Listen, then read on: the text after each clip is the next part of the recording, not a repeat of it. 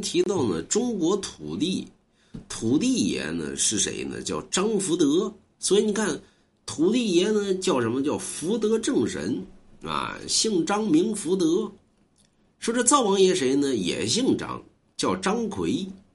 有人说我们不听没听过，他媳妇你肯定听过，他媳妇叫高兰英，那么就是《封神演义》里边那招魂幡那位。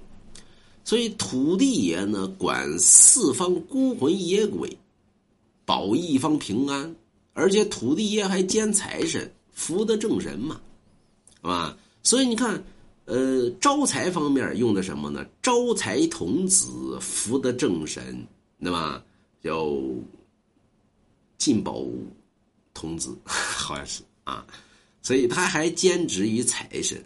呃，灶王爷呢管什么呢？管这个村里边东长东家长西家短，你干什么恶事，干什么坏事，都由灶王爷管。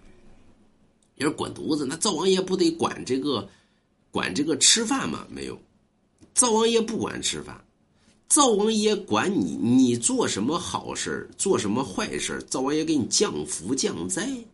所以你看，腊月二十三，灶王爷上天，上天演好事下界降吉祥。所以灶王爷有个外号叫包打听。